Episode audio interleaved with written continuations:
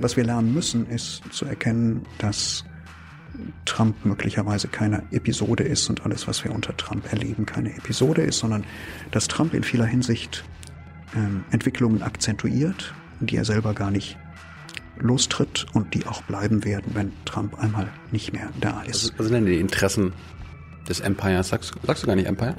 Ich sage USA. Konkret meinst du jetzt wahrscheinlich Herrn Tsipras aus Griechenland. Es könnten auch die Ungarn sein, ja. Gibt es durchaus. Die Chinesen sind bei den Ungarn auch dabei.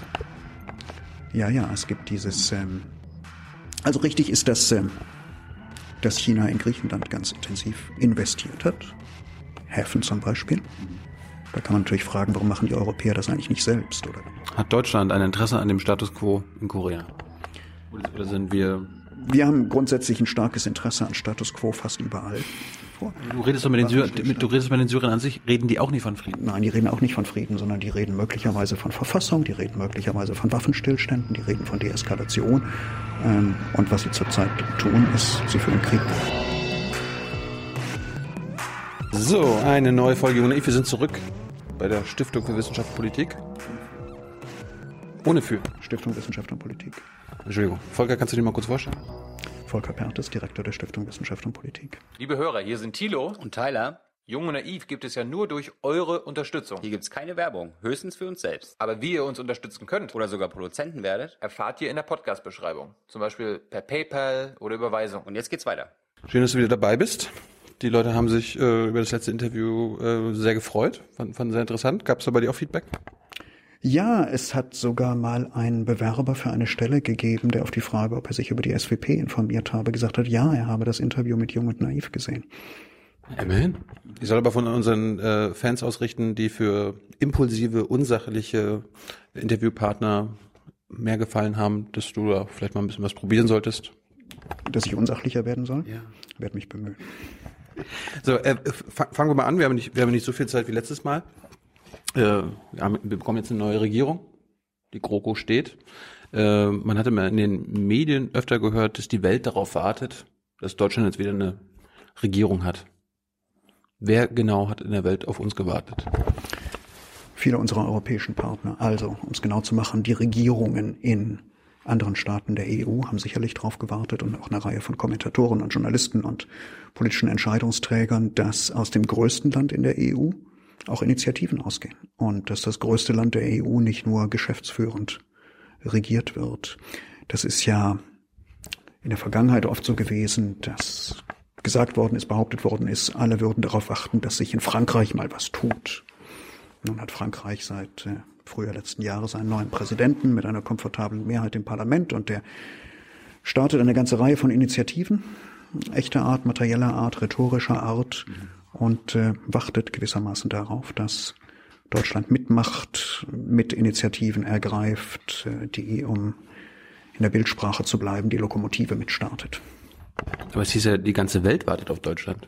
Naja, das äh, hättest du von mir nicht gehört. Aber ja, es gibt äh, natürlich Partner, andere Regierungen, die darauf warten. Es gibt sicherlich auch Partner außerhalb anderer Regierungen, die darauf warten, dass Deutschland mit einer nicht nur geschäftsführenden Regierung initiativ wird. Nimm mal so einen Fall wie das, was wir gerade übers letzte Wochenende erlebt haben. Der Präsident der USA sagt, Trade Wars are easy to win. Es ist leicht, einen Handelskrieg zu gewinnen. Mhm. Ähm, da wünschen sich wahrscheinlich auch manche Politiker aus den USA, vielleicht sogar Mitglieder von Trumps eigener Partei, dass äh, klare Worte aus Berlin kommen, einer großen Handelsnation. Hast du die schon vernommen? Bisher ist man hier zurückhaltend. Ähm, diejenigen, die sich geäußert haben, sind diejenigen, die auch formal für das Handelspolitische zuständig sind, nämlich die Mitglieder der Europäischen Kommission. Hast du denn Angst vor einem Handelskrieg? Ich meine, die Amerikaner können wahrscheinlich jeden, jede militärische Auseinandersetzung auf der Welt mit irgendwem gewinnen. Können sie auch jeden Handelskrieg gewinnen? Trump meint, sie können jeden Handelskrieg gewinnen. Und der Unterschied zu militärischen Auseinandersetzungen, die man natürlich in erster Linie zu vermeiden versucht, ist, dass Trump äh, offensichtlich meint, Präsident Trump, um sachlicher zu sein, mhm. dass Präsident Trump offensichtlich meint, ähm, ein Handelskrieg sei etwas, was man auch gegen, was man auch gegen Verbündete führt. Offensichtlich. Nicht ganz offensichtlich. Äh, wenn Handelskrieg das ist, was der zweite Teil des Wortes beinhaltet, nämlich auch eine Form kriegerischer Auseinandersetzung, dann würde mein Verständnis von Alliierten und Verbündeten ausschließen, dass man ihn gegen solche führt.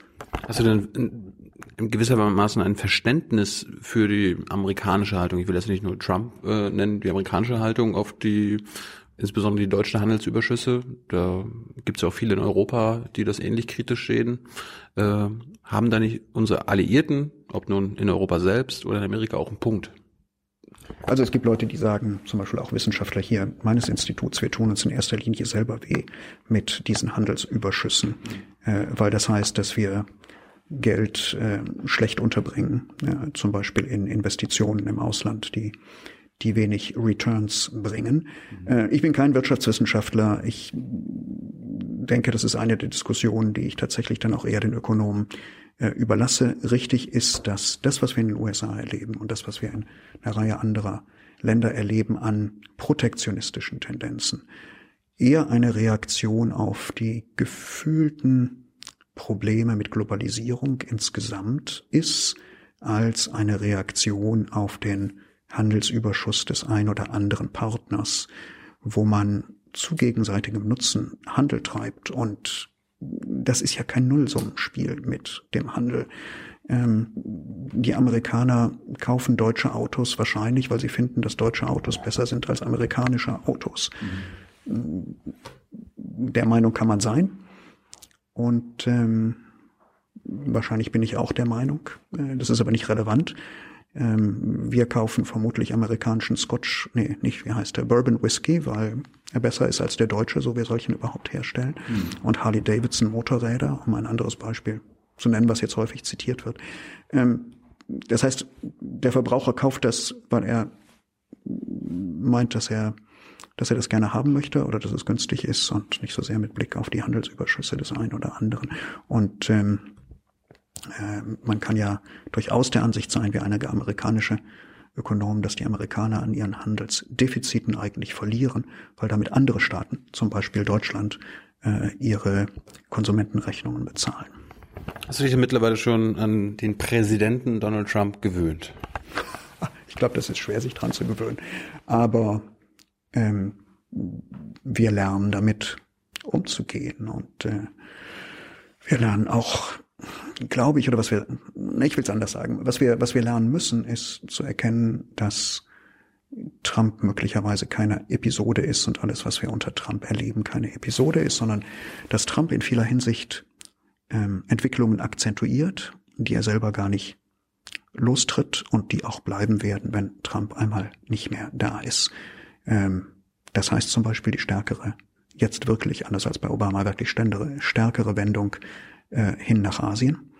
Ähm, die robustere Haltung gegenüber Alliierten, das geringere Interesse an Europa, das geringere Interesse an Multilateralismus und multilateralen Abmachungen etc. Gibt es noch andere Beispiele? Das sind ja schon eine ganze Menge, oder? Ich meine, ist, ist das, steht das Empire dann vor dem, vor dem Fall? Oder ist das, kann Trump das noch stoppen? Oder wollen die das überhaupt stoppen? Äh, möglicherweise will Donald Trump etwas stoppen, was es schon gar nicht mehr gibt, nämlich das Empire.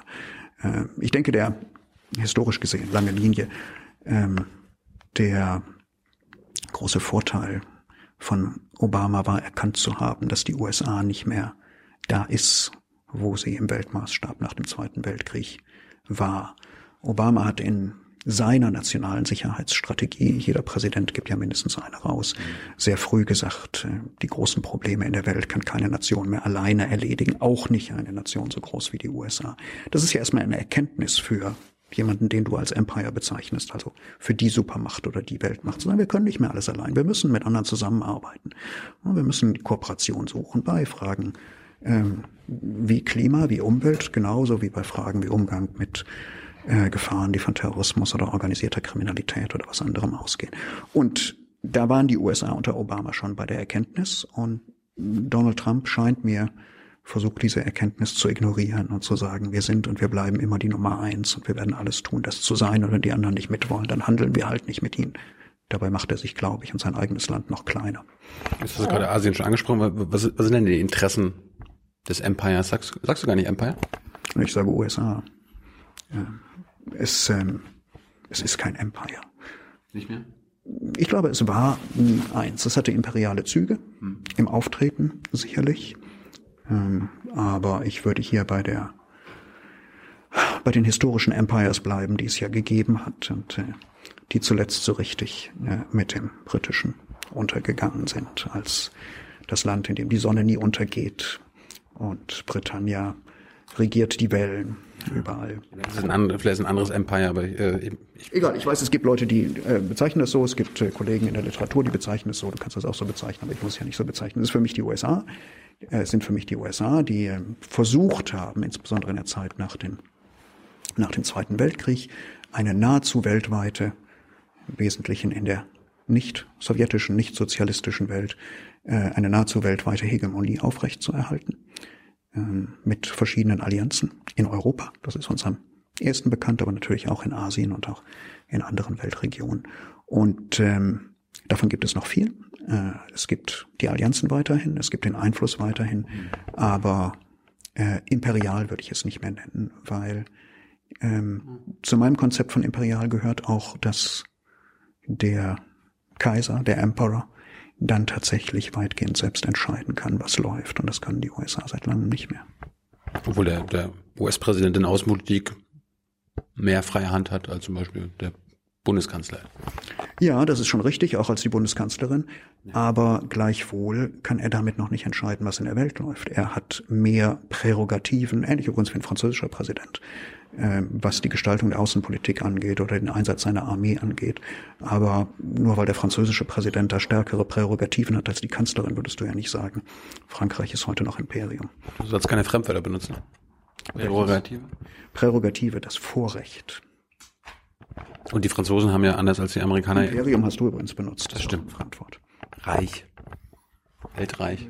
Ja, aber ich meine, die, äh, anders als äh, die allermeisten oder fast kein anderer Staat. Die Amis haben äh, in über 100, glaube ich, bis 100, 200 Staaten US-Militär. Ob nun in Basen oder dort äh, äh, irgendwie tätig. Letztes Jahr habe ich gerade vom bei The Intercept gelesen, dass äh, die Amerikaner in 131 Ländern äh, US-Spezialkräfte eingesetzt haben. Also es gibt auch manche Länder, wo die sind, aber da werden die nicht eingesetzt. Also es hat dann doch schon immer noch ein bisschen was von weltpolizistische Züge der Versuch, Weltpolizist zu sein, ist, äh, ist sicher tendenziell da. Mhm. Es gibt auch Staaten, die sich wünschen, dass die USA als Weltpolizist oder jedenfalls als Polizist in ihrer spezifischen Region auftritt. Äh, wir sehen sogar, dass ähm, äh, in Klammern, es gibt ja Kommentatoren, die gesagt haben, mit Trump ziehen die USA sich aus der Weltpolitik zurück oder so, mhm. Klammer zu. Dies ist nicht der Fall. Wir sehen sogar, dass die USA ihre militärische Präsenz in diesem ersten Jahr von Donald Trump an einigen Stellen erhöht und intensiviert hat. Und gleichwohl gilt, und das ist für mich der wichtige Punkt, äh, wo die USA selber darauf reagieren müssen und die Verbündeten der USA mit den USA darüber reden müssen. Die USA können nicht mehr selbst entscheiden, was in der Welt geschieht. Auch wenn sie irgendwo militärische Präsenz haben, können sie deshalb die Ereignisse kontrollieren. Ich meine, zu seinem eigenen Schaden hat das am ehesten George W. Bush erlebt mit seinem Irak-Einsatz. Ähm, da hat er nicht nur 132 Spezialkräfte gehabt, sondern da hat er einige Zehntausend Soldaten gehabt und hat er entscheiden können, was im Irak geschieht.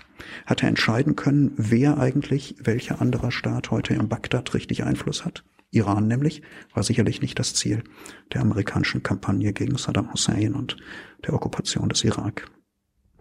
Aber Asien, was sind denn die amerikanischen Interessen in Asien? Einfach nur China klein halten oder bändigen? Also wenn, wenn du dir die neue amerikanische Sicherheitsstrategie von Trump anschaust, dann ist die heranziehende Rivalität mit China sicherlich ein ganz wesentliches Motiv.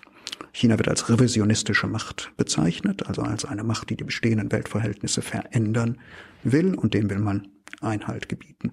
Wenn ich sagen sollte, aber ich definiere nicht die amerikanischen Interessen, wenn du mich fragst, was wären, was sind die amerikanischen Interessen, dann würde ich sagen, möglichst gute Kooperation mit dem größer werdenden, stärker werdenden China und allen anderen Nationen in Asien. Und äh, das wird auch nicht bestritten werden in den USA, dass auch Handelsaustausch mit China, auch Handelsaustausch, auch Kooperation mit anderen Staaten in der, in der Region, in dem Kontinent ganz, ganz wichtig ist. Aber wir haben heute eine internationale Situation. Das macht so schön komplex. Das gibt uns dann Arbeit, dass Staaten nicht mehr einfach Freund oder Gegner sind, sondern dass sie häufig beides zusammen sind. Man kooperiert in ganz vielen Fragen und man jetzt benutze ich ein amerikanisches Wort, man hedgt auch gegeneinander, also man baut Hecken, um sich zu schützen. Ähm, man ähm, nimmt Vorkehrungen ein, um äh, sich möglicherweise äh, zu schützen, auf der Hut zu sein vor dem jeweils anderen. Das Verständnis, warum, warum wird China als Bedrohung wahrgenommen, aber Indien nicht? Könnte man sagen, weil Indien sich als Freund der USA darstellt und China als Rivale. Mhm. Indien ähm, ist bei allen Mängeln, die man da vielleicht feststellen kann, eine Demokratie, ein demokratisches System. Das heißt, es gibt eine ideologische Komponente, äh, fühlt sich insofern dem westlichen Regierungsmodell näher, obwohl es da deutliche Unterschiede gibt, aber das wäre eine andere Diskussion. China ist ein autoritäres Einparteiensystem, passt überhaupt nicht sozusagen zum amerikanischen oder zum westlichen Modell. Und natürlich gibt es sehr konkrete geopolitische Rivalitäten, die es möglicherweise sogar gäbe, wenn wir ähnlichere Regierungsformen haben. Darüber wer kontrolliert die Freiheit der Seewege in der südchinesischen See. Ähm, wer sagt äh, oder wer kontrolliert, wer determiniert, was in Korea stattfindet. Ähm, gibt es Bedrohungsängste von amerikanischen Alliierten, die im strategischen Umfeld Chinas positioniert sind, Südkorea, Japan, ja, gibt es ganz bestimmt.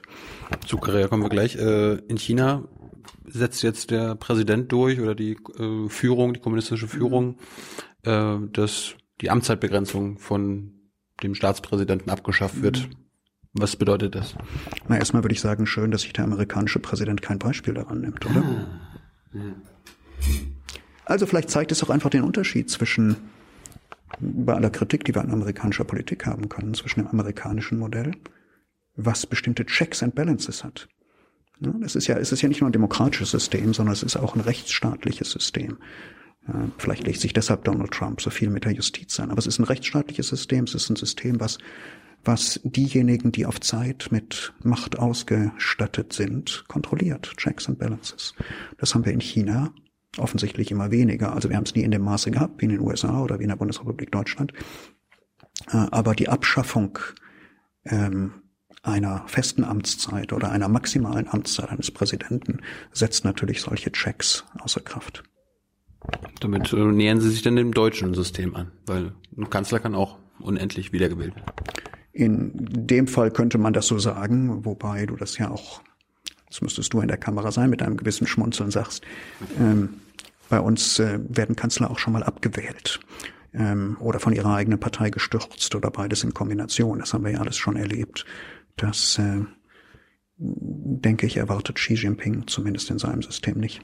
Hast du eine Erklärung äh, dafür, warum die chinesische Führung das macht? Autoritäre Systeme neigen dazu, ihren eigenen autoritären Führern auch den Wunsch auf unbeschränkte Amtszeitverlängerung nachzukommen. Und es ist ja nicht so, dass das das erste Land ist, wo wir in den letzten Jahren erlebt haben, dass es Versuche der Herrschenden gibt, auch Verfassungsbestimmungen außer Kraft zu setzen, die ihnen eine Wiederwahl eigentlich nicht erlauben. Warum machen sie es erst 2018? Ich meine, China ist schon seit Jahrzehnten autoritär. Warum? Du, warum musst, es, du musst es umgekehrt sehen. Es hat, ähm, ja, China ist ein ist ein totalitäres System gewesen unter unter Mao. Äh, wir haben dann die Nachfolger von Mao gehabt, die versucht haben, das System zu öffnen und ein Stück weit rechtsstaatlicher zu machen. Nicht absolut rechtsstaatlich, wo immer das überhaupt geschieht, auch nicht rechtsstaatlich nach westlichen demokratischen Maßstäben, aber ein Stück weit rechtsstaatlicher, verlässlicher und ähm, sich gedacht haben, dass nach dem Motto absolute Macht korrumpiert absolut, dass man auch die Macht der jeweils obersten Staatenlenker einschränken muss, dass man eine Form von kollektiver Führung mit einem, der der sicherlich der gleicheste unter allen Gleichen ist, etablieren müsse. Und äh, ein wesentliches Instrument, dass niemand wirklich absolute Macht bekommt, ist zu sagen, äh, nach acht Jahren, zehn Jahren ist vorbei.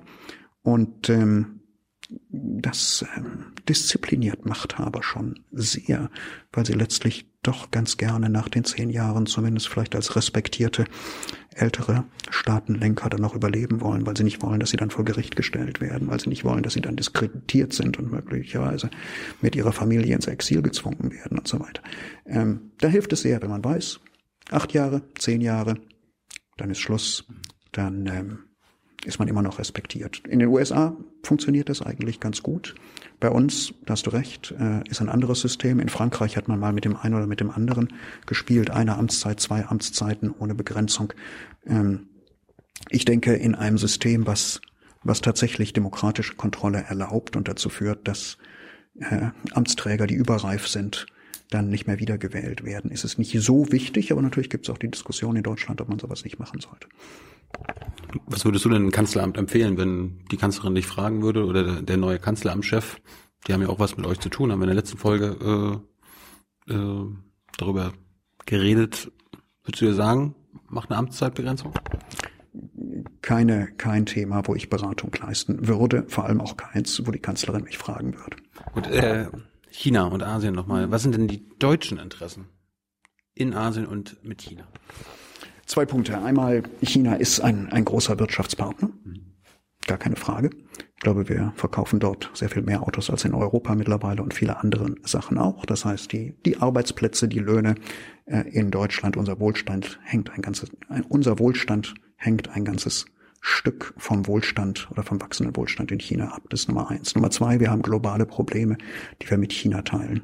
Umweltverschmutzung, Klima, ähm, vielleicht auch das Aufrechterhalten, die Aufrechterhaltung äh, bestimmter internationaler Standards und Regimes, wie man das nennt, Handelsregime äh, und ähnliches. Und da sollten wir versuchen, mit diesem aufsteigenden Giganten oder wieder aufsteigenden Giganten gute Arbeitsbeziehungen aufrechtzuerhalten. Dritter Punkt, jetzt nicht doch drei, ist, wir wissen, dass viele Nachbarn von China vor, vor dass viele Nachbarn von China vor China Angst haben. Das ist ja schon ganz schön eine historische Ironie, wenn die Vietnamesen zum Beispiel dringend amerikanischen Schutz wollen und einfordern. Und es ist ja nicht so, dass sie ideologisch auf der amerikanischen Seite stehen, sondern sie haben ein, ein Herrschaftsmodell, was ganz ähnlich ist wie das chinesische, mit einer, einer kommunistischen Partei, die regiert. Ähm, aber sie haben offensichtlich Sorge davor, dass die Chinesen sie zu sehr dominieren könnten, dass die Chinesen auch äh, ihre territorialen Ansprüche in der südchinesischen See auf vietnamesische Kosten ausdehnen. Und ähm, da gilt es, glaube ich, auch aus deutscher Sicht zu sagen, wir haben ein großes Interesse daran, dass der Aufstieg Chinas oder Wiederaufstieg Chinas, der unaufhaltsam sein dürfte, dass der friedlich abläuft und nicht zu militärischen Auseinandersetzungen mit seiner Nachbarschaft oder gar mit den USA führt. Worin unterscheiden sich die Deutschen von den amerikanischen Interessen? Wir fokussieren auf anderes, wir gucken auf anderes und zwar in erster Linie auf die auf die wirtschaftlichen Chancen und Risiken. Und ich glaube, da ändert sich unsere Diskussion gerade so ein bisschen. Also, wenn du vor fünf Jahren gefragt hättest, äh, sozusagen, was beunruhigt uns an China, dann hätten auch viele deutsche Politiker gesagt, na ja, die gehen halt mit den geistigen Eigentumsrechten nicht richtig um. Kurz gesagt, die klauen Patente. Mhm. Ähm, heute guckt man schon eher auf die geopolitischen Ambitionen Chinas äh, die sich ja nicht nur in Asien abspielen, sondern bis nach Europa hinein reichen. Wenn China Kooperationsformate und Kredite anbietet für bestimmte ost- und zentraleuropäische Länder und äh, gleichzeitig deutlich macht, dass sie von diesen Ländern bestimmte Positionen erwartet, auch in innereuropäischen Diskussionen, dann ist das schon was, was uns na, zumindest aufmerksam machen sollte. Konkret, wenn bei einer Abstimmung unter den europäischen Außenministern wir keine einheitliche Position in der Europäischen Union zu Menschenrechtsfragen in China hinkriegen, mhm. weil bestimmte Staaten, die viele Kredite aus China bekommen, sagen, sie machen da nicht mit, dann denke ich, ist das für das europäische Projekt, also für das EU-Projekt schon beunruhigend. Konkret meinst du jetzt wahrscheinlich Herrn Tsipras aus Griechenland? Ja, es könnten auch die Ungarn sein, ja. Gibt es durchaus. Die Chinesen sind bei den Ungarn auch dabei. Ja, ja, es gibt dieses. Ähm, also richtig ist, dass, ähm, dass China in Griechenland ganz intensiv investiert hat. Häfen zum Beispiel. Mhm. Da kann man natürlich fragen, warum machen die Europäer das eigentlich nicht selbst? Oder wenn die Europäer Griechenland dringen, drängen, dringend Infrastruktur zu privatisieren, dann sollten sie sich nicht wundern, dass die Chinesen vielleicht zugreifen. Aber sozusagen, das ist, man hätte es auch anders machen können. Hinterher ist man immer schlauer. Ähm, aber richtig ist, dass, dass China, wenn es noch dazu über staatliche Konzerne oder staatsnahe Konzerne große, wichtige Infrastruktur kauft, damit nicht nur ökonomische Ziele zu verfolgen scheint, sondern auch politische, also eine gewisse Einflussnahme oder dass, hier, dass, dass erwartet wird ein gewisses politisches Wohlverhalten.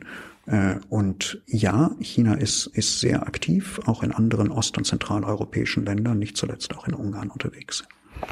So, das ist Korea schon angesprochen. Wollte ich eh drauf zurückkommen oder, oder drauf kommen. Erklär uns mal, wie, wie wir da Frieden hinbekommen. Ich meine, ich rede jetzt noch nicht von Wiedervereinigung und so weiter. Jetzt, wir, Wiedervereinigung ja, ist ja auch nicht unbedingt das gleiche wie Frieden. Ich glaube, das, das Wichtigste, das Wichtigste ist, dass hier dass hier keine kriegerische Auseinandersetzung, dass hier kein Krieg stattfindet, vor allem, ähm, dass der Konflikt zwischen Nordkorea und den, und den USA entspannt wird. Die Atomwaffen, die Nordkorea entwickelt, äh, braucht es nicht für die Auseinandersetzung oder für mögliche Auseinandersetzungen mit Südkorea. Ähm, man setzt Atomwaffen nicht unbedingt auf der eigenen kleinen Halbinsel ein. Selbst in einem Krieg zwischen Nord- und Südkorea könnte man sich vorstellen, dass der eher mit traditionellen, konventionellen Waffen ausgetragen wird.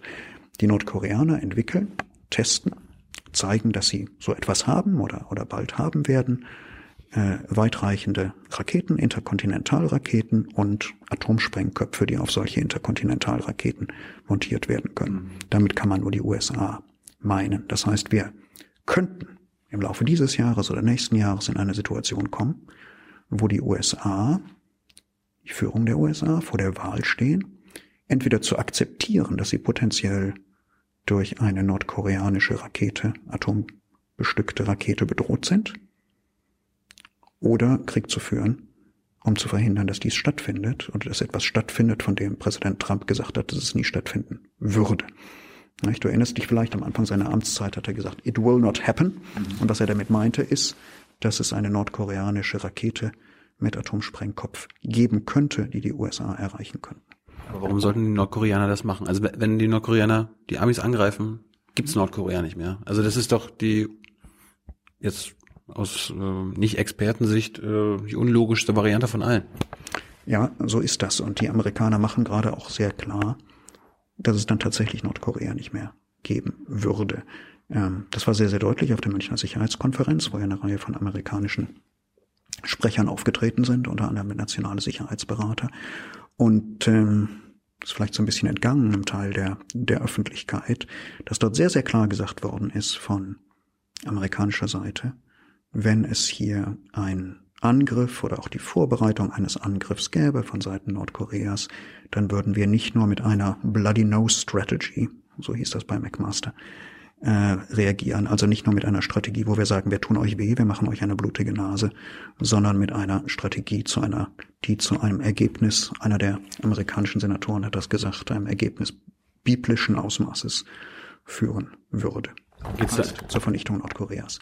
Das ist sozusagen die, die Abschreckungsrhetorik, die wir hier von beiden Seiten hören. Aber geht es da um einen Angriff auf amerikanisches Territorium, ob, ob, ob jetzt auf irgendwelche Inseln, Kalifornien oder so weiter, oder geht es auch darum, amerikanische Verbündete, also wenn die Nordkoreaner. Den Amerikanern geht es hier in erster Linie um die Möglichkeit, die technische Möglichkeit der Nordkoreaner, amerikanisches Festland zu erreichen. Das ist, wo Trump gesagt hat, it will not happen. Mhm.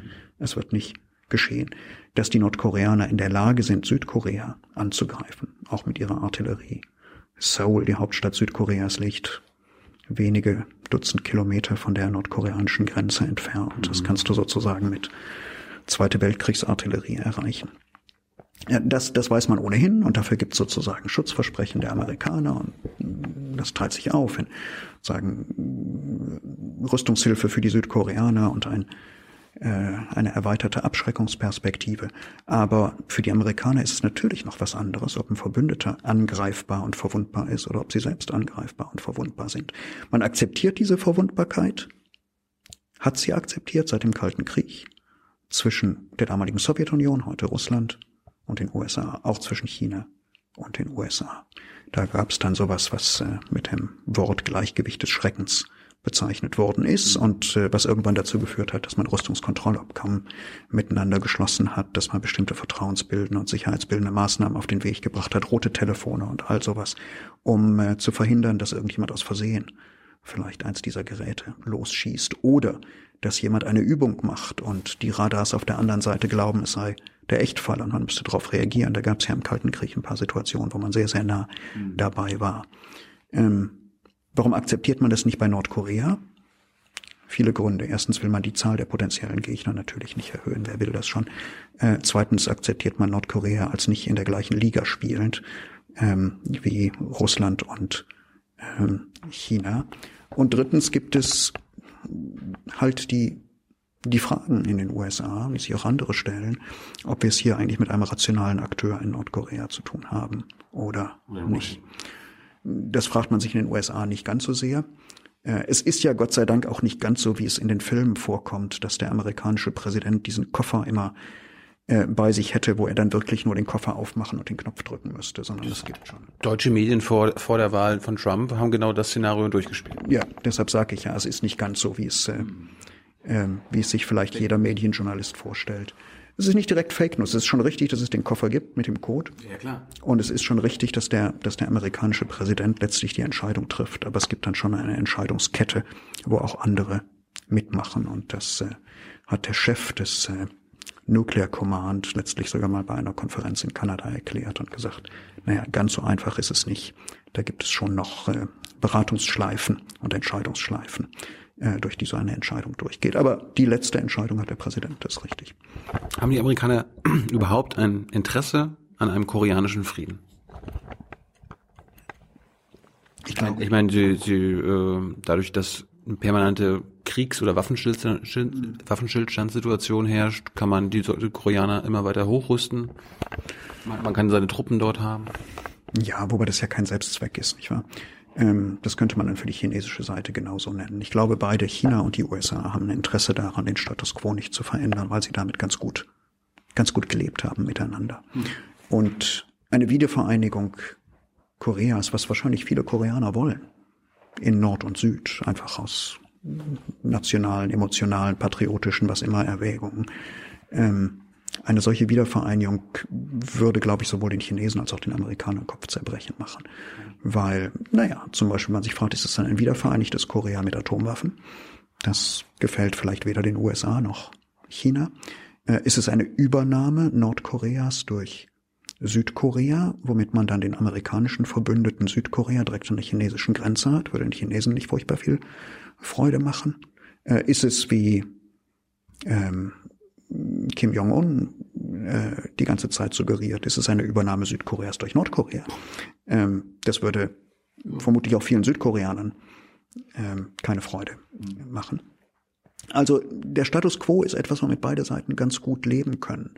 Und deshalb sind sich Amerikaner und Chinesen hier auch ziemlich einig, dass sie keine Nuklearbewaffnung Nordkoreas wollen, weil zum Status quo gehörte auch, dass die beiden Schutzmächte der beiden Koreas, dass die Atomwaffen haben, aber die beiden Koreas eben nicht. Mhm. Und wenn Nordkorea funktionierende Atomwaffen hat, wenn die Diskussion gibt's ja heute schon in Südkorea, wird man dort früher oder später auch diskutieren, ob man nicht auch Nuklearwaffen haben sollte. Und äh, ähm, die wahrscheinlichste Option ist, wir haben das ja glücklicherweise nicht ausprobieren müssen, dass je mehr Atomwaffenmächte es gibt, desto größer auch die Gefahr, dass es irgendwann tatsächlich zum Atomkrieg kommt.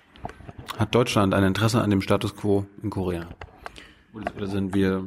Wir haben grundsätzlich ein starkes Interesse an Status quo fast überall, weil, ähm, weil Veränderung, insbesondere Veränderung, die, die disruptiv kommt, wir würden auch nie disruptiv als einen positiven Begriff benutzen, so wie Donald Trump von sich selbst als Disruptor redet, also als jemand, der Dinge in Unordnung bringt, mhm. weil, weil Veränderungen, die, die disruptiv kommen, ähm, in der Regel Probleme äh, Probleme schaffen. Frieden, koreanischer Frieden kann Probleme schaffen.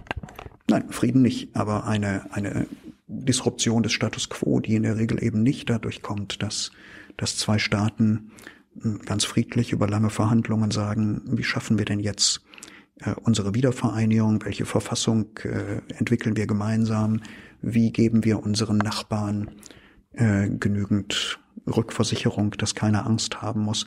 Da gibt es ein paar wenige Ausnahmen. Vielleicht gehört dieses Land, in dem wir sitzen, mit dazu. Hm. Ähm, aber es ist nicht der Normalfall. Wir haben doch Erfahrungen mit Wiedervereinigung äh, Nordkorea. Also ich weiß nicht, was ist besser. Wir sind einer der wenigen Länder im Westen, die noch diplomatische Beziehungen zu beiden Koreas haben. Warum, warum nutzen wir die Chance nicht? Ähm, das wird hier auch genutzt. Also dass es hier eine nordkoreanische Vertretung, nordkoreanische Botschaft gibt, wird ja durchaus genutzt, um, äh, um bestimmte Begegnungen möglich zu machen. Das wissen auch die Amerikaner, dass sie hier ähm, einen solchen Ort haben, den sie, den sie notfalls nutzen können. Ähm, das ist nicht das Thema. Äh, es würde hier auch niemand was dagegen haben, wenn, wenn Nord- und Südkorea einen Vereinigungsprozess beginnen würden, der, der ähnlich abliefe wie der zwischen der Bundesrepublik Deutschland und der DDR, der ja gleichzeitig begleitet war. Das war ja nicht nur ein bilateraler Prozess, der war ja begleitet mit vielen, mit vielen Diskussionen, Gesprächen und Verhandlungen mit den sogenannten Siegermächten des Zweiten Weltkriegs, also mit äh, mit der Sowjetunion, mit äh, mit den USA, mit Frankreich, mit Großbritannien. Und äh, ähnliches müsste halt auch geschehen in Nordkorea. Die Sorge ist ist nicht vor einem solchen Prozess, sondern vor einem Zusammenbruch Nordkoreas, ähm, wo es dann so etwas wie eine wie ein politisches Vakuum gibt, wo die Frage ist, wer füllt das eigentlich? Irgendwelche kriminellen Banden aus Nordkorea oder die südkoreanische Armee oder die chinesische Armee oder die amerikanische und die chinesische Armee im Weltlauf, das wäre alles disruptiv, das wäre nicht gut. Hm. Und das wäre ein ganz anderer Prozess, als der zwischen der Bundesrepublik Deutschland und, und der DDR stattgefunden hat. So, Regime Change ist scheiße. Wie schaffen wir es oder wie lange dauert es noch, bis wir das Kim-Regime in Nordkorea los sind? Also müssen wir wirklich warten, bis die Nordkoreaner selber den Aufstand wagen und ihr Regime loswerden? Ich glaube, wir müssen darauf warten, dass, dass, dass äh, solche Veränderungen aus Nordkorea selbst kommen. Und äh, das muss ja nicht über einen Aufstand gehen. Also das ist eine der vielen Optionen, die es in der Geschichte in vielen Ländern gegeben hat. Ähm, aber es gibt auch Länder, die verändern sich äh, von innen heraus. Ähm, wir haben eben über China geredet. Das ist jetzt äh, nicht die demokratische, parlamentarische, liberale Republik, aber natürlich gibt es da erhebliche Veränderungen seit der, seit der totalitären Herrschaft von Mao. Ähm, also den, den Bürgern geht schon ganz anders als damals, ähm, nicht nur materiell. Ja. Ähm, der, der Veränderungen von innen sind sicherlich möglich und, und ich glaube, die Welt um Nordkorea herum sozusagen in konzentrischen Zirkeln, also angefangen bei den unmittelbaren Nachbarn, bei den Südkoreanern, bei den Japanern, wäre froh, wenn sich Nordkorea nach chinesischem Modell entwickeln würde. Ähm, bisschen mehr Marktwirtschaft, ein bisschen mehr Freiheit für die für die Menschen, einschließlich Reisefreiheit, äh, bisschen mehr internationale Konnektivität. Ähm, das wäre schon ein, ein erheblicher Schritt nach vorn. Deshalb schauen jetzt alle ganz positiv eigentlich auf das, was was sozusagen als äh, Winterspieldiplomatie bezeichnet werden könnte, äh, dass es plötzlich Gespräche gibt zwischen Nord- und Südkorea. Letztlich haben wir, natürlich, damit haben wir angefangen, haben wir hier ein, ein Problem, eine Bedrohungsperzeption, eine Bedrohungssituation zwischen den USA und Nordkorea. Und Nordkorea guckt auch nach Washington und sagt, wir wollen einen Friedensvertrag mit, mit Washington haben. Aber letztlich ähm, wäre es gut, das hast du ja auch angedeutet, wenn die Nordkoreaner und die Südkoreaner eine gemeinsame Agenda finden könnten für ihre gemeinsame Zukunft und, und dass jetzt Gespräche stattfinden, mal wieder stattfinden. Das gibt's ja so alle, äh, alle 15, 20 Jahre mal, dass es da intensivere diplomatische Vorstöße gibt. Das ist sicherlich erstmal gut. Kommen wir mal zur deutschen Außenpolitik. Hast du jetzt, ich weiß nicht, ob du im Koalitionsvertrag mal reingeguckt hast, hast du da jetzt neue deutsche außenpolitische Ansätze gefunden? Nein, ich meine, wir haben jetzt eine Koalition, die die alte ist.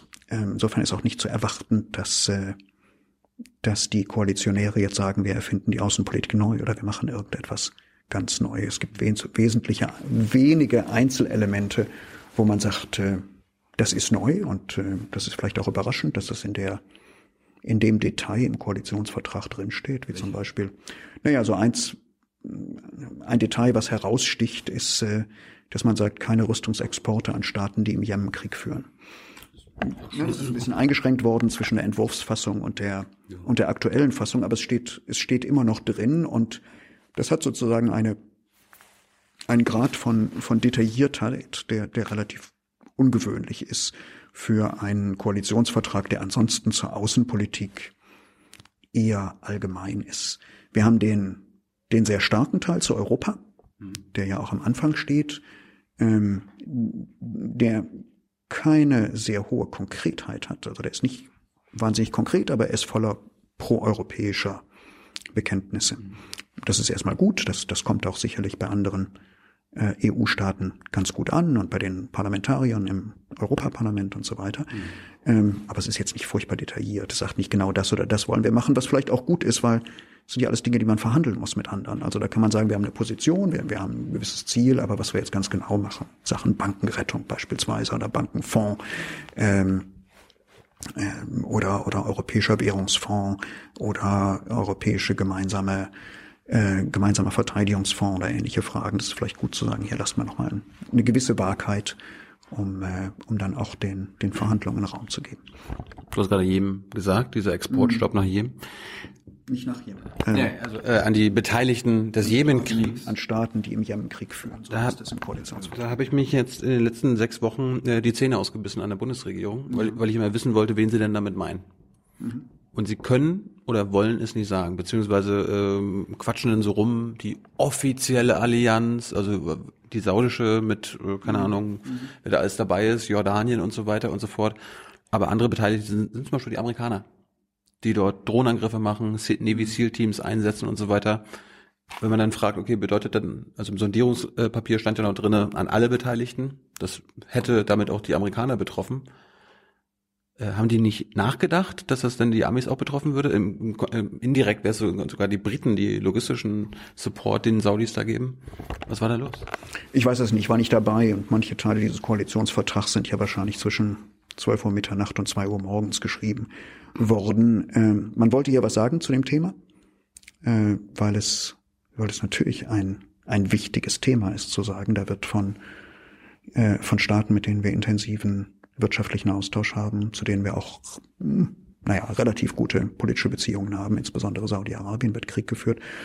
Ein Krieg, der, der zu nichts zu führen scheint, ähm, der nicht mal die Ziele erreicht, äh, um deren Willen er nach saudischer oder emiratischer Aussage gestartet worden ist. Und da wollte man was zu sagen. Und äh, ob das jetzt besonders gut gelungen ist, dafür haben wir investigative Journalisten wie dich, die dann immer wieder nachfragen, was meint ihr eigentlich damit? Macht das mal weiter, ich, mich mhm. interessiert es auch. Andere, anderer Punkt, äh, wo man sich sagt, was machen wir eigentlich da? Also gut, wir sind ja nicht im Jemen, aber Afghanistan. Mhm. Da wurde jetzt äh, gestern verkündet, kommen sogar noch mehr deutsche Soldaten. Mhm.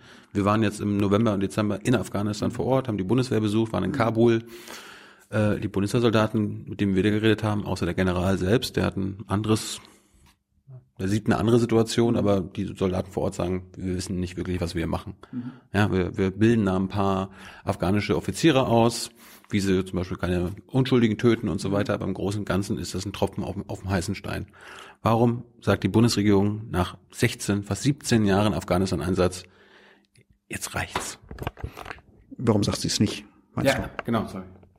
Also, erstens musst du da die Bundesregierung fragen, warum sie es nicht anders sagt. Zweitens. Du, du, du kennst sie ja besser, du berätst sie. Ja, aber sie beraten nicht mich und sie sagen mir nicht, also einzelne Mitglieder der Bundesregierung müssen, sind ja mir gegenüber nicht rechenschaftspflichtig. Da sind sie tatsächlich eher den Medien gegenüber rechenschaftspflichtig und dem Bundestag. Also, ähm, ich denke, die Problematik ist, ist auch den Verantwortlichen im Verteidigungsministerium, im Außenministerium, im Kanzleramt bewusst, dass die Fortschritte die man zeitweise in Afghanistan zu sehen glaubte, nicht so doll sind. Und ein Zeichen dafür ist, ähm, dass es keine Fortschrittsberichte mehr gibt über den Einsatz in Afghanistan. Die gab es ja vor zwei Legislaturperioden noch. Ähm, gibt es nicht mehr. Ähm, das heißt, was man hier macht, ist der Versuch der Stabilisierung, also die Dinge zumindest nicht schlechter werden zu lassen und darauf zu hoffen, dass die Afghanen irgendwann die Dinge wirklich selbst in die Hand nehmen, mit einer gewissen vielleicht sogar berechtigten Hoffnung, dass der derzeitige afghanische Präsident, wenn er sagt, wir könnten die Taliban akzeptieren als einen Partner im Parlament, in der Regierung, tatsächlich innerhalb des Landes eine politische Lösung hinbekommt, die es dann nicht mehr notwendig macht, dass die Bundeswehr zusammen mit anderen NATO-Armeen versucht, ähm, sagen die afghanische Armee zu stärken gegen innenpolitische Gegner. Langfristig da würde ich dem, was du in deiner Frage sozusagen untergründig drin hast, würde ich dir zustimmen. Langfristig ist das keine Lösung. Es dauert schon viel zu lange. Äh, die Fortschritte sind begrenzt. Ähm, richtig ist auch, dass es afghanische Partner gibt, die sagen, geht bloß nicht weg, weil wenn ihr weggeht, wird's viel schlimmer. Und ich denke, so Stimmen wirst du auch gehört haben bei deinem Afghanistan-Besuch. Und das gilt, ja, das gilt natürlich auch für, für viele Teile der afghanischen Gesellschaft, die uns vielleicht, also dir und mir und, und, und vielen deiner Zuhörer, Zuschauer sozusagen am nächsten sind. Also Leute, die, die versuchen, was äh, an Frauenrechten durchzusetzen oder äh, die, die keinen religiös dominierten Staat haben wollen. Von denen kommt das eher als von anderen. Ich meine, die Kanadier sind irgendwann rausgegangen, die Franzosen sind irgendwann rausgegangen. Äh, gut, ich erwarte jetzt nicht von im Wahlkampf, dass, dass die Großparteien sagen, wir müssen raus aus Afghanistan. Aber das wäre ja möglich. Also die Afghaner haben uns ja auch gesagt, okay, wenn ihr abzieht, das könnte man verschmerzen, wäre ärgerlich, euch, euch mögen wir. Genau. Aber wenn die Amis rausgehen, da ist dann die große Gefahr. Warum, warum lassen wir die Amis nicht alleine? Das, also das, was sie da angerichtet haben, mit angerichtet haben, nicht ausbaden. Ja, ich glaube, die Frage beantwortet sich durch die Frage selbst, warum lassen wir die, Amis nicht alleine, weil wir von den Amis nicht allein gelassen werden wollen. Es gibt, es gibt einfach Allianz- oder Bündnispolitische Logiken, ähm, die manchmal auch so ausgedrückt werden mit gemeinsam rein, gemeinsam raus. Da kann man sagen, das haben die Kanadier und die Franzosen dann irgendwann auch sein gelassen.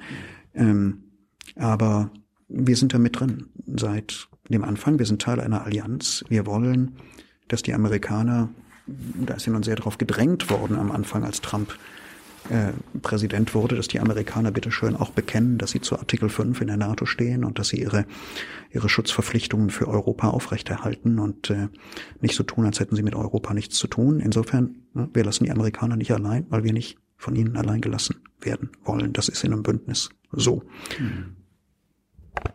So, jetzt habe ich wenn man die letzten Monate zugehört hat, ob nun dem Bundespräsidenten Steinmeier, der immer mhm. von sogar als Außenminister schon von mehr Verantwortung, deutscher Verantwortung in der Welt geredet hat. Äh, Gabriel hat bei seiner Körperrede ähm, hat sich natürlich so ein bisschen distanziert von den Amis, aber auch gesagt, darum, weil wir uns distanzieren, müssen wir auch mal ein paar Sachen alleine machen, als Europäer, als Deutsche und so weiter und so fort. Kannst du mir erklären, was denn immer mit dieser Verantwortung gemeint ist? Ich benutze den Begriff nicht. Ich mag ihn nicht besonders, weil äh, er gibt so einen, so einen moralischen oder scheint so einen moralischen Überbau zu geben. Ne? Und ich denke, dass, dass manche Politiker das ganz ernst meinen und sagen, uns geht's relativ gut in der Welt, wir haben viel profitiert von den Entwicklungen der Welt und äh, auch von dem Einsatz, äh, auch mit, mit sozusagen Blut und Geld von, von Verbündeten, ähm, im Zweiten Weltkrieg, nach dem Zweiten Weltkrieg. Wir verdanken unsere Freiheit dem, dem Sieg der Alliierten über das Naziregime und so weiter. Und das kann man, das ist ja ein, eine historische Erzählung, die durchaus richtig ist und ganz, ganz viel Richtiges drin hat. Ne? Wenn man uns uns selbst überlassen hätten, wären wir vielleicht heute noch unter einem Post-Hitler oder Nach-Hitler-Regime. Wer weiß. Mhm. Ähm, und da haben andere Verantwortung übernommen. Und äh, insofern sozusagen diese, dieser moralische. Das ist selbst verwendet. Ja, ich sag, da haben andere Verantwortung übernommen und, und insofern diese, ähm, diese Rhetorik mit, na, jetzt sind wir mal dran, jetzt müssen wir Verantwortung übernehmen. Äh, ich glaube, es übernimmt kein Staat Verantwortung, wenn er nicht zumindest sein eigenes Interesse dran hat. Und das eigene Interesse kann auch aufgehoben sein, sozusagen in dem Interesse des gesamten Bündnisses oder der ganzen Allianz. Ähm, man sagt, es gibt nicht, so wie das sich bei Trump immer anhört, ne, wir müssen jetzt sofort gewinnen und proportional genauso viel wie andere. Ne? Wer nicht gewinnt, der verliert genauso viel. Kein Nullsummenspiel. Äh, aber ohne Interessen, ohne ein eigenes Interesse macht ein Staat nichts. Ne? Und manchmal kluge Staaten, würde ich sagen, und kluge Staatslenker sagen, dieses Interesse äh, ist nicht nur eins für heute und morgen, sondern es ist auch eins für die nächsten Generationen. Ähm, und manche nennen das Verantwortung. Und ich würde hier von realen Interessen sprechen. Ne, Buddha bei die Fische. Was sind denn die realen Interessen von Deutschland?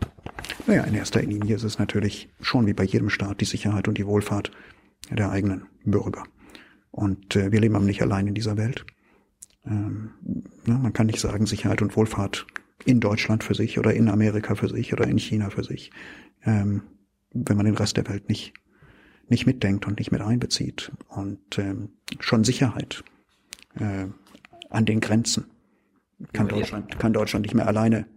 Reden wir von militärischer Sicherheit, Energiesicherheit? Egal, nimm das alles. Also es fängt an bei der Sicherheit der Grenzen. Du möchtest nicht, dass, ähm, dass dein Staat die Kontrolle über die Grenzen verliert und jeder reinkommt und rauskommt, ohne dass du weißt. Das kannst du heute in Deutschland nicht mehr alleine machen. Also selbst wenn du wenn du zwischen, zwischen Salzburg und München wieder, wieder einen Kontrollpunkt errichtest, äh, letztlich müssen die Europäer es gemeinsam machen.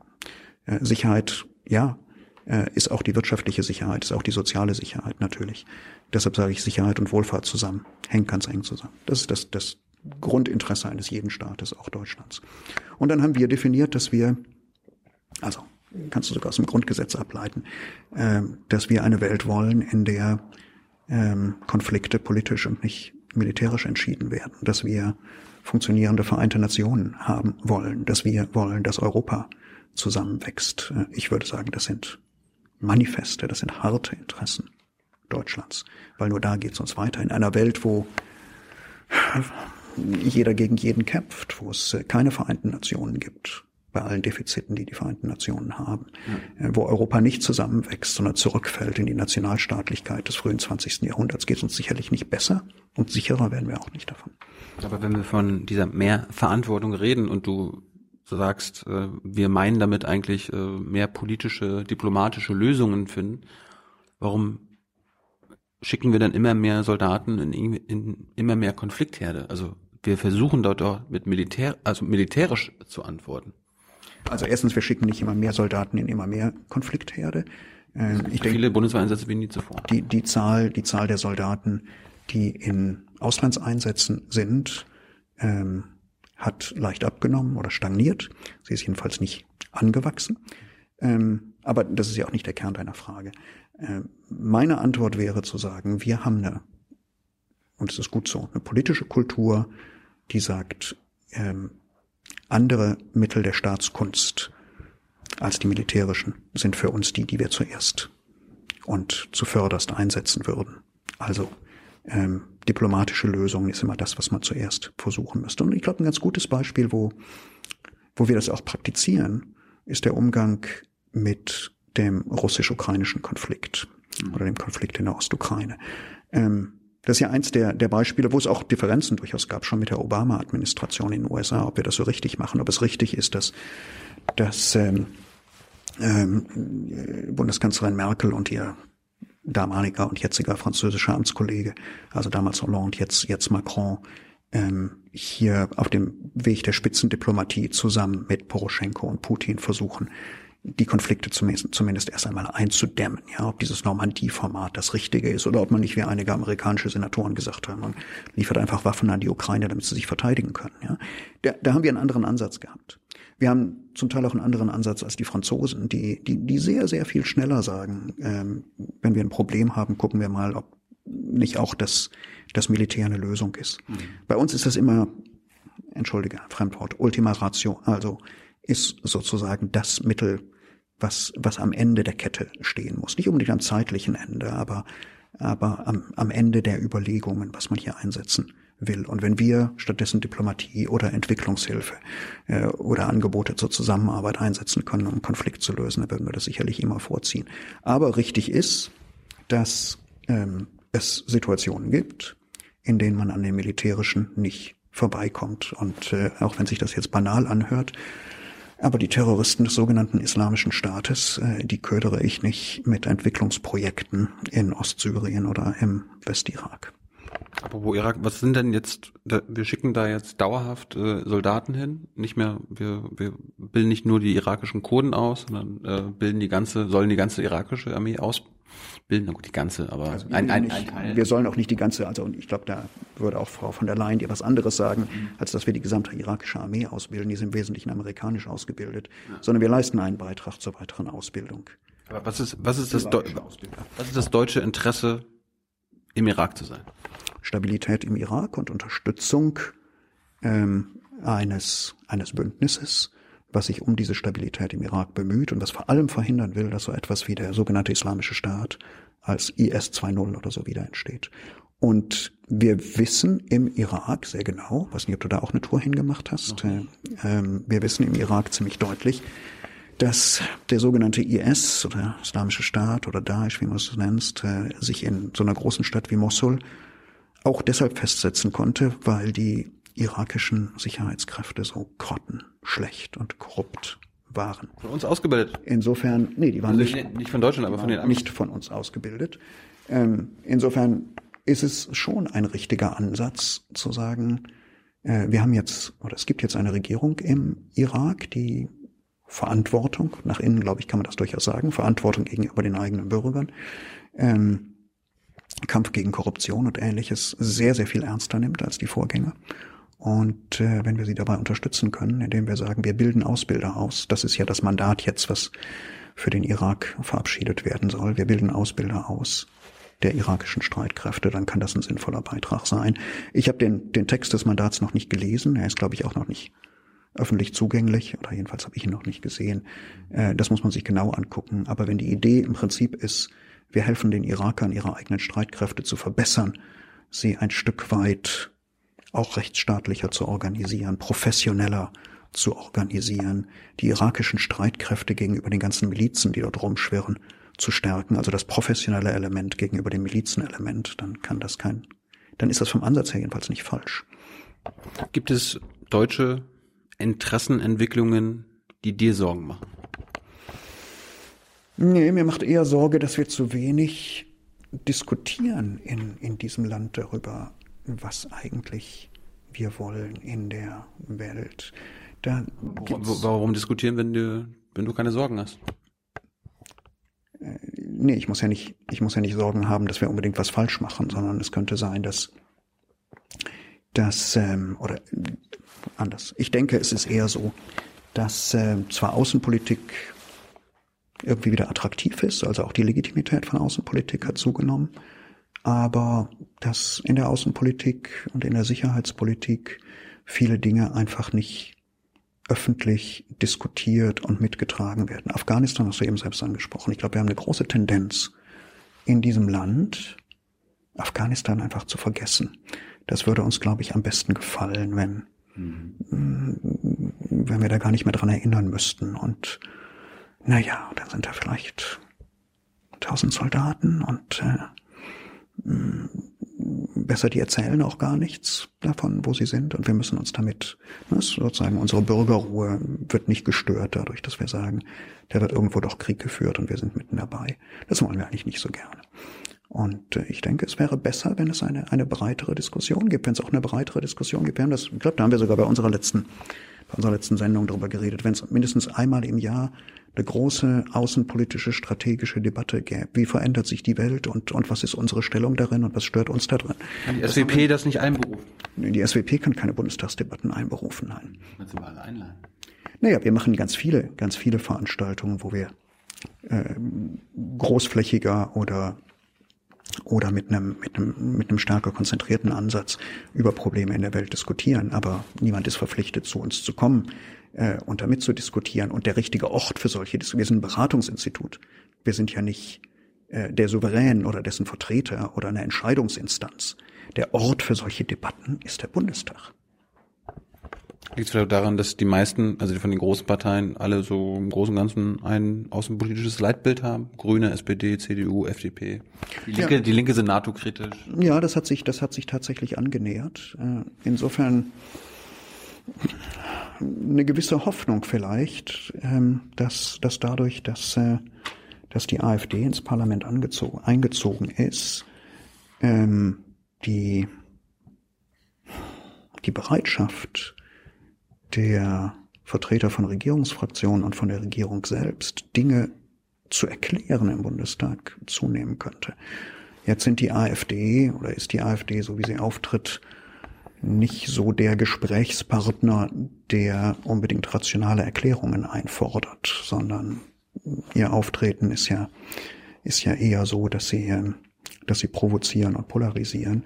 Aber wenn mehr erklärt würde im Bundestag und mehr diskutiert würde im Bundestag, dann fände ich, wäre das schon eine gute Diskussion, eine gute Entwicklung. Ich auch.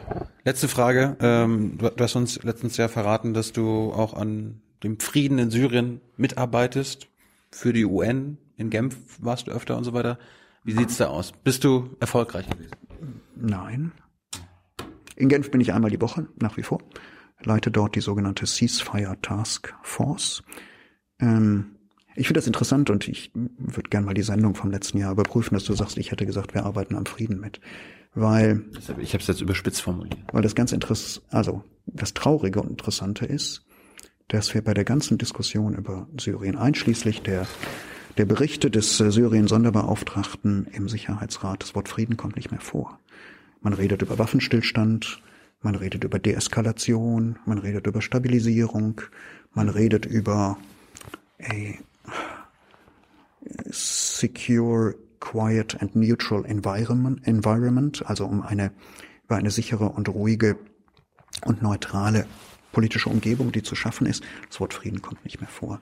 Und das reflektiert ein Stück weit, dass die also in der ganzen Diskussion, egal ob du nach Russland guckst, ob du in den USA guckst, ob du nach Europa guckst, ob du in den Sicherheitsrat guckst, Wort Frieden kommt in Bezug auf Syrien nicht mehr vor. Du redest doch mit den Syrern, du redest mit den Syrern an sich, reden die auch nicht von Frieden? Nein, die reden auch nicht von Frieden, sondern die reden möglicherweise von Verfassung, die reden möglicherweise von Waffenstillständen, die reden von Deeskalation.